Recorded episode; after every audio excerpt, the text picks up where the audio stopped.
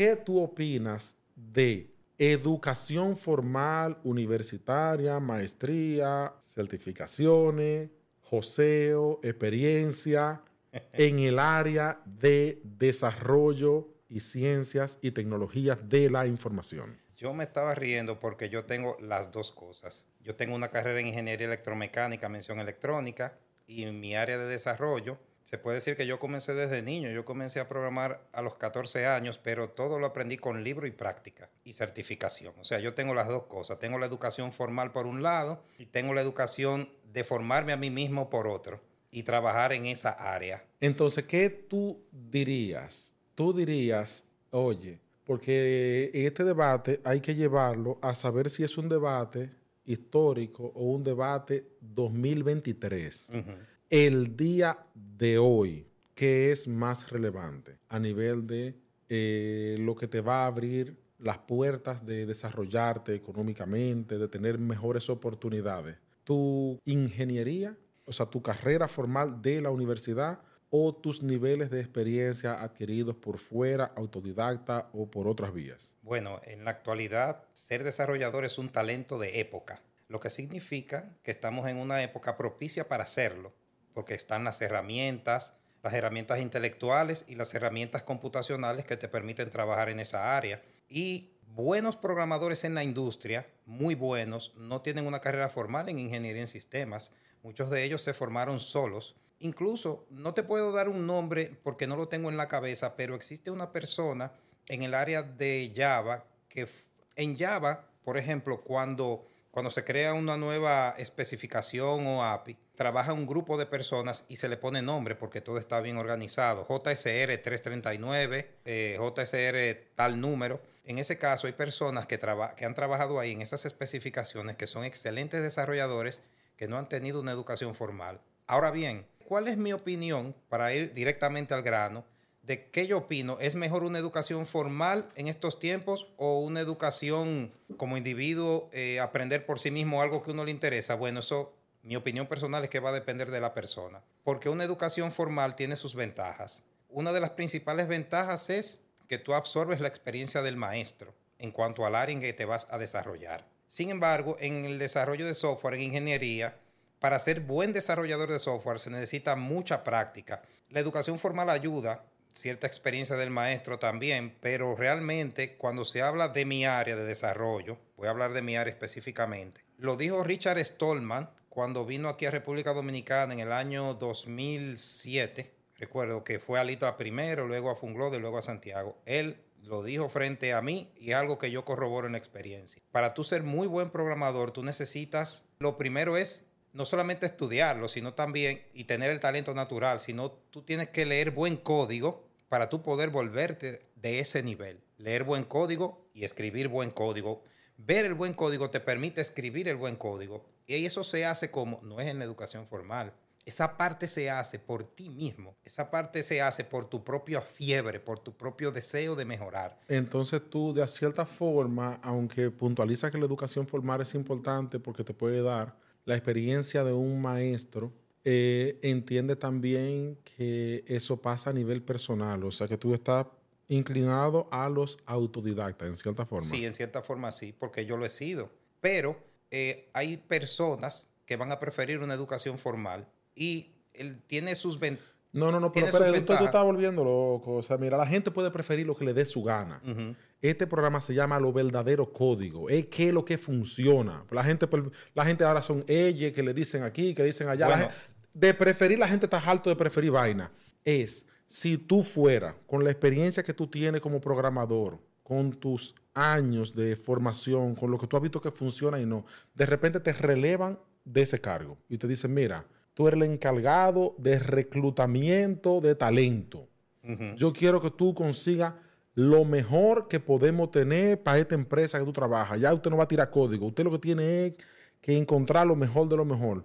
Tú te vas a enfocar en el que llegó con el currículum, maestría, doctorado, plan, plan, plan, en el que estás recién graduado, tú te vas a enfocar en el que venga con el currículum alto de certificaciones, en el que diga, mira, yo no he estudiado nada, pero tengo estas aplicaciones que yo he hecho. O sea, cero mito. ¿Cuál sería tu dream team de personas que tú eliges? Mira, estos son la gente dura. ¿Cuáles serían tus criterios? Bien, el criterio que yo uso es, más sencillo de la cuenta, porque me ha tocado. Cuando llegan a mí, que buscamos personas con ciertas habilidades, yo lo que hago es que dejo el currículum de lado y comienzo a hablar con la persona. Al hablar, yo me doy cuenta si tiene las habilidades necesarias. Y en caso de que, y no he llegado nunca a ese extremo, pero de mi parte, si habría que hacerlo, yo llegaría, que me dé una demostración. Eso es un extremo ya, pero de mi parte yo hablo con la persona y yo como desarrollador me doy cuenta si esa persona sabe. Ahora, te digo algo, en mi área lo más importante, el conocimiento es importante, pero, pero también se ve en la persona la actitud para aprender o la actitud para adquirir el conocimiento eh, incluso sin que se lo digan. O si, mira, necesitamos que, se aprendes, que te aprendas esta, esta tecnología para que tú puedas hacer tal cosa, que yo vea que él tiene esa capacidad que él tiene esa actitud también. Y de verdad no me he equivocado hasta el momento. Hay personas que necesitan que otra persona les enseñe para aprender. Y hay quienes su curiosidad y habilidad les permite aprender solos. Perfecto. Para la programación, eso segundo. Lo que su curiosidad le, le ha hecho aprender solo. Esos son los mejores programadores. O sea que tú elegirías para reclutar autodidactas en vez de ratones de biblioteca. Yo prefiero autodidactas que han hecho un buen trabajo, que, han, que pueden demostrar que han hecho un buen trabajo. Los prefiero. ¿Cómo tú me dirías eso? Eh, dime, hazme O sea, tú no me dirías eso a través de una entrevista. La entrevista es lo que te va a dar. O sea, porque una persona puede ser un vende humo, una persona puede ser muy elocuente con las palabras y tú no has visto su código. No, él, tiene que demostrarme lo que ha hecho. Tiene que demostrarme lo que ha hecho. Si tiene aplicaciones eh, fuera, porque obviamente si ha trabajado para empresas nada más es muy difícil que yo le pida un código, porque usualmente las empresas tienen una cláusula de, privacidad con respecto a sus productos y él no lo va a poder hacer. Pero en este caso, uno como desarrollador se lleva más de la intuición y por, por intuición tú te das cuenta si un programador es bueno o no de las cosas que te dicen. Hay ciertas, hay ciertas preguntas que se le hacen que solamente un verdadero programador te la va a contestar un programador de experiencia. ¿Qué, ¿Cómo que sería? Hay cierta pregunta que solo un programador te va a contestar. Eh, sí, eh, eh yo, le pregunto eh, por la solución de algún algoritmo sencillo, qué API usaría, si estamos hablando de un lenguaje específico en Java, si tú necesitas, si tú necesitas, por ejemplo, que en Java tú logres no voy a hacer la pregunta aquí al aire porque no tendría ningún sentido, es una pregunta muy técnica. Dependiendo de cómo me responda, yo me doy cuenta si la persona va por buen camino o no. Por eso es que en las empresas a nivel internacional, cuando tú estás trabajando desde aquí y ellos están allá, los jefes están allá, no, ellos no te piden código. Ellos te hacen unas preguntas que te dan por el pescuezo y tú tienes que responderle bien, porque si no le responde bien, ellos suponen que tú no, no, no sabes. de eso, César. Mira, te voy a hacer una pregunta. Por favor, no me venga con mito. Sé honesto. Sí. Con lo que te voy a preguntar. Dale. Es bien sabido que en muchos oficios de la humanidad hay una desproporción de género y la programación no es la excepción. O sea, en el mundo del desarrollo tú podrás observar que hay una proporción 90-10, 95-5, 80-20. Yo no soy de los departamentos de estadística, yo no sé, pero es evidente que hay más hombres Totalmente. que mujeres. Totalmente. Entonces, es un tema de exclusión, realmente hay un estigma en contra de que las mujeres no pueden ser tan buenas programadoras como hombres. Es un tema biológico, realmente los hombres de verdad están mejor equipados a nivel biológico para las cosas que tienen que ver con lógica pura y máquinas y cosas como esa.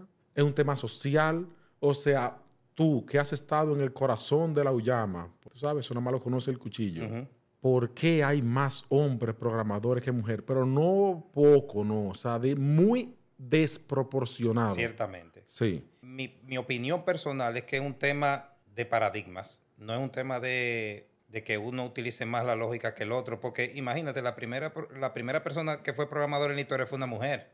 No creo que tenga que ver con el género, no lo creo en lo absoluto. Yo creo más bien que es un tema de paradigmas, que hay hay profesiones que se prefieren más sobre otras o hay cosas que se prefieren hacer sobre otras. Porque yo conozco programadores allá en Claro, programadoras, y son muy buenas. O sea que no, no es un tema de género. Quizá es el interés que el género le preste a ciertas carreras, más que a que un género pueda hacer lo que otro no puede hacer. O sea, realmente es, tú crees entonces, es un fenómeno social que en general a las mujeres le interese menos estudiar eso. Yo creo que sí, que es un tema quizás de paradigmas, de que o, que no le interese tanto, quizás por las características de la carrera, no, pero no creo que sea por capacidad. O, o habrán suficiente de los dos y habrá un tipo de sesgo donde los reclutadores prefieran hombres que mujeres. No. En, esa, en esa parte yo no lo he visto porque yo he sido ayuda de los reclutadores y cuando nosotros estamos pidiendo personas, los currículums que nos llegan son todos hombres. No, ah, o sea, es que ni llegan los de las mujeres. No, no, ni llegan.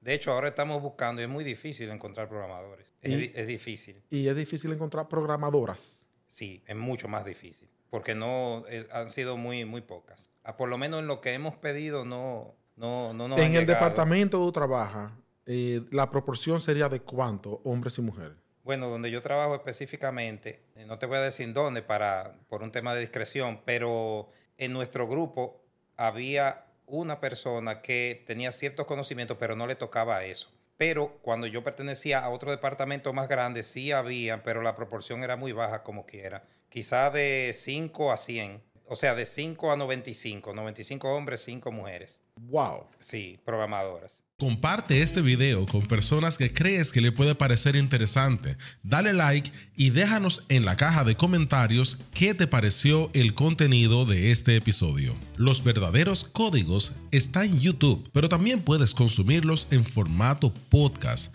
así que búscanos en Apple Podcast y Spotify. Puedes encontrarnos también en las redes sociales, Instagram, Twitter, Facebook, con el nombre Los Verdaderos Códigos.